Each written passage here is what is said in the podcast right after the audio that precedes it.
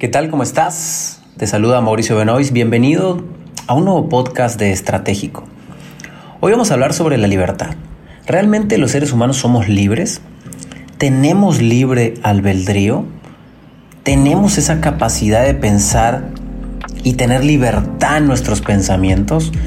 Bueno, si quieres descifrarlo, vamos a divagar un poquito en el tema, filosofar, pensar y quizás podamos llegar a una buena conclusión.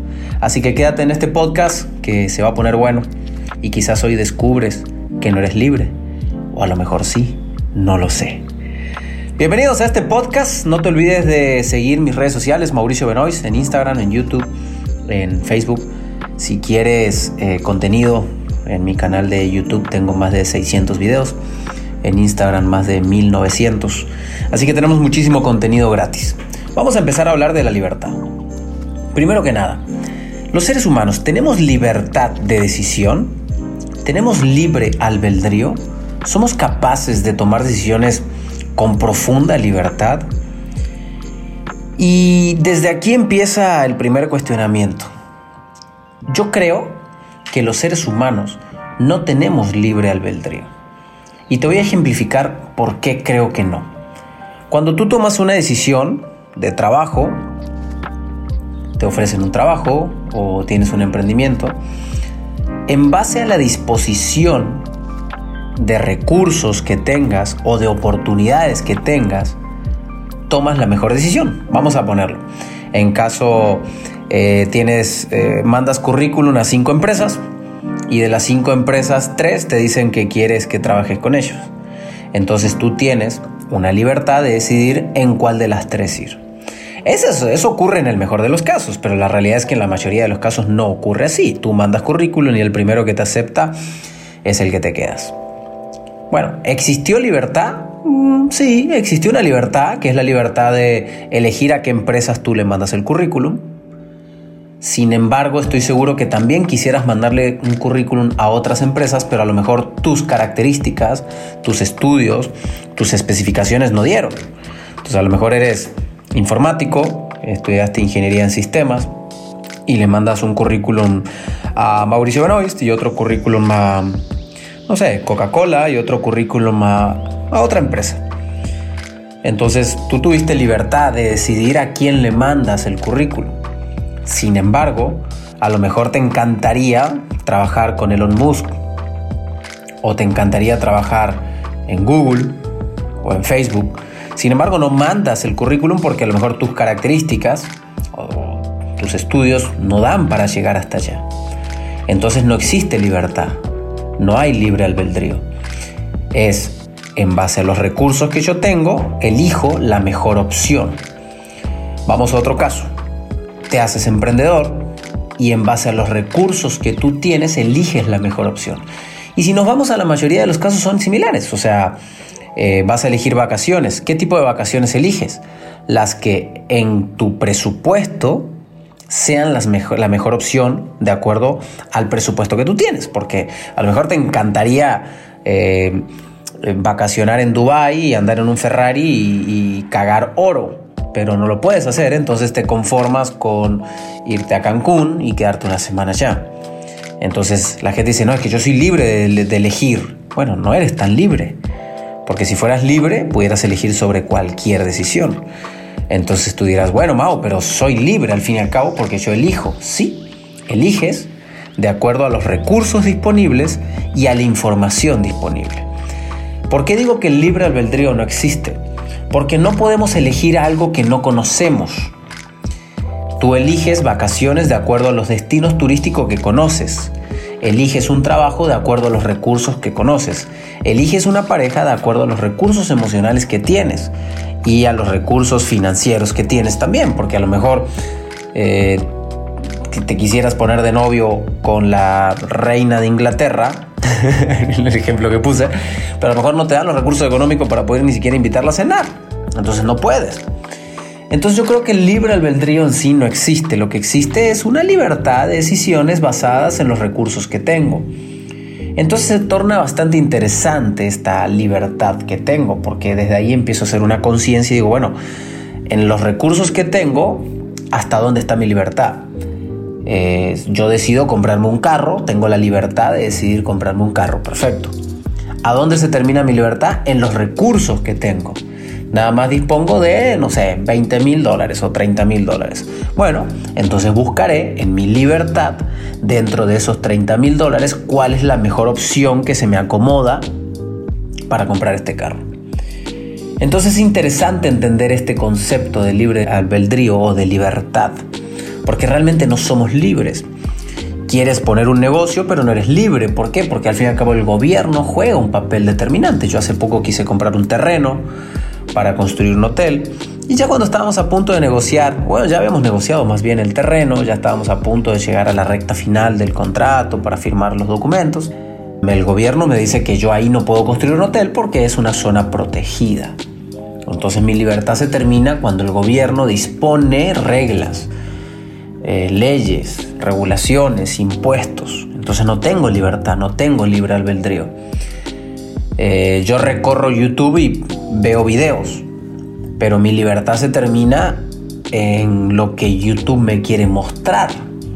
Si YouTube dice que me quiere mostrar información del partido político azul, yo cuando entre a YouTube solamente voy a ver información del partido político azul y no voy a ver la otra cara de la moneda. Entonces se vuelve bastante cagado esto de las redes sociales, porque hoy, si no sabías, si tú le das clic a un video, lo que hace YouTube es mandarte más información similar. O Facebook o Instagram hace lo mismo, información similar, porque dice, ah, mira, a Mauricio le gustó el video del Partido Político Azul, entonces le va a mandar muchos videos del Partido Político Azul. Entonces de repente nada más ves videos del Partido Político Azul. Y tú dices, oye, ¿cómo la gente va a votar por el verde si lo que dice el azul tiene razón. Claro, porque YouTube, Facebook, Instagram, las redes sociales solamente te están mostrando eso. Entonces tu libertad se termina en el momento de que las redes sociales deciden qué quieres ver y qué no quieres ver. Se vuelve muy cagado. Entonces la radio te informa sobre una óptica del mundo y depende de la radio, ¿no? Si es una radio, radio, cristiana te informa de una óptica y si es una radio política de un tinte, color, te informa de otra manera. Entonces no tienes libre albedrío porque estás observando la vida desde la perspectiva que la radio te está mostrando, la televisión te está mostrando. Las redes sociales se piensa que es libertad, pero realmente no es libertad. Es un gran canal de televisión donde el algoritmo te va mostrando solamente lo que quieres ver. Entonces, si te gustan las risas, o simplemente pruébalo. Dale clic a un video de cualquier cosa y vas a ver que te empieza a salir información. Obviamente, si ya no le das clic, el algoritmo va a decir, bueno, ya no le interesó. Pero si le sigues dando clic, te va a seguir saliendo información, publicidad de lo mismo. Entonces, de repente pensamos que tenemos libertad, pero la libertad no existe. El libre albedrío no existe. Estás condicionado al aprendizaje que tuviste en la infancia, estás condicionado a la religión, estás condicionado al gobierno, estás condicionado a la ideología de la familia, estás condicionado al deber ser, a la moral que implementa o que impone la sociedad. Entonces no existe el libre albedrío. Dentro de las cosas permitidas tú eliges, pero al tú elegir solamente entre lo que está permitido, no es libertad es una especie de libertad. Es como decir, te voy a meter a una cárcel, no te voy a dejar salir, pero dentro de la cárcel te voy a dejar de repente definir si le quieres poner, um, no sé, una cortina a tu celda, o si le quieres poner o pintar la celda de azul o de negro, o de verde, o de amarillo. Te estoy dando un poquito de libertad para hacerte sentir libre. Pero ¿realmente los seres humanos somos libres? Yo creo que no, que no tenemos libertad. Creo que estamos anclados y amarrados a diversos acontecimientos, situaciones que nos mantienen sin una libertad. Entonces ahora tú dirás, oye Mau, ah, se, me, se me hace interesante lo que dices, pero bueno, ¿cuál sería la solución para encontrar el libre albedrío? Y creo que es muy complicado encontrar un libre albedrío. Porque para encontrar un libre albedrío, primero necesitamos mucha información, mucha sabiduría, muchísimo conocimiento. aprender sobre objetividad. Por ejemplo, si no escuchaste el podcast anterior de objetividad, te recomiendo que vayas y lo veas y lo escuches, porque realmente está muy potente. ¿Existe o no existe la objetividad? Entonces, para llegar al libre albedrío, que creo que es muy complicado, primero que nada necesitamos objetividad o subjetividad, conocer mucha información, ¿va? Segundo, necesitamos desarmar la moral, porque la moral dice que tenemos que actuar de una forma u de otra. Tenemos que crear una moral propia, diseñar nuestra propia moral y cambiar nuestra ética, porque al fin y al cabo nuestra ética trabaja basada en la moral que el mundo nos impuso, la sociedad nos impuso. Entonces entra todo un cambio interno potente. Si realmente tú quieres tener libre albedrío, entra todo un proceso de desarrollo personal, una deconstrucción de creencias, una reconstrucción de paradigmas y entra todo un proceso interesante.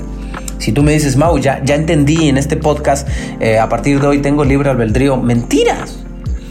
Tienes que entrar a una deconstrucción de tu ética y una deconstrucción de tu moral. ¿Qué es la ética? La ética son los valores que tú dispones para ti, pero están basados en la moral. La moral te la puso la religión, la moral te la puso la familia, la moral te la pone el gobierno. El gobierno te dice que es malo matar, eso es moral del gobierno. Tu ética personal dice es malo matar, pero mañana tú decides que es bueno matar y tienes que deconstruir y solamente estoy poniendo un ejemplo drástico, no lo hagas, por favor. Entonces es muy interesante empezar a pensar, y es algo que yo me estoy cuestionando hace un tiempo, y digo, bueno, me encantaría llegar a tener un libre albedrío, o por lo menos ampliar mi libre albedrío y tener más capacidad de toma de decisiones, y no solamente basarme en mi moral, en mi ética y en lo que veo y en lo que sé. Entonces para eso empiezo a construir un mundo de conocimiento me voy volviendo bastante eh, loco de la investigación. Te cuento que hoy tengo dos equipos de investigación trabajando para mí, un equipo filosófico y un equipo psicológico de doctores en psicología, eh, directivos de universidades importantes de México que están trabajando en mi equipo de investigación para darme información, porque yo quiero informarme más quiero llenar mi cerebro de información. Además que soy una persona que leo todos los días, investigo. Entonces tengo gente pensando por mí. Yo dije, bueno, a ver, ¿cómo hago para estudiar más rápido? Si yo solo me tengo que poner a estudiar, pues no, no pudiera tener tanta información. Entonces contrato equipos de investigación, que eso lo platicaré en otro proyecto posteriormente contrato equipos de investigación que se metan a darme información y a llenar mi cabeza de información. Entonces ahí empieza el libre albedrío. Luego lo que viene es la deconstrucción de mi ética.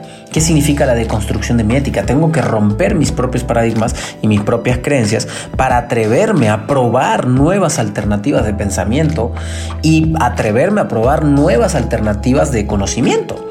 Porque si yo estudio algo pero mi ética me dice que no funciona, es como si yo hablara de catolicismo con un judío.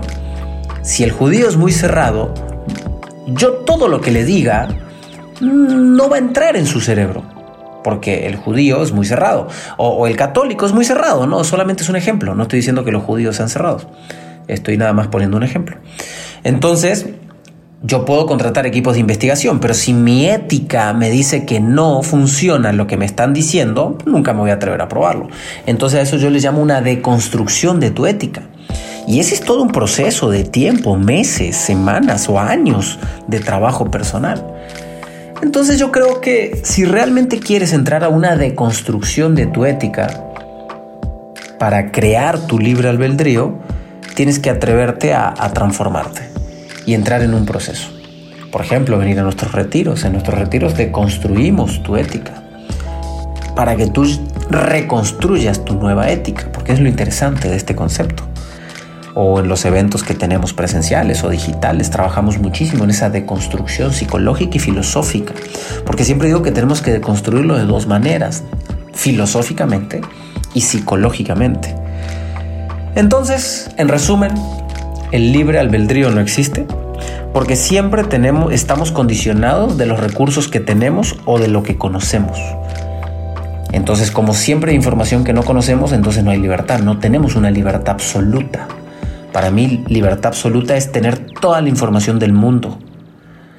Entonces, ¿será que algún día podremos tener todas, podamos tener toda la información del mundo? En lo personal, no me interesa tener toda la información del mundo, pero sí me interesa ampliar mi mapa mental teniendo más información. Y también me interesa deconstruir mi ética y reconstruir mi moral, pero basada en la información que tengo.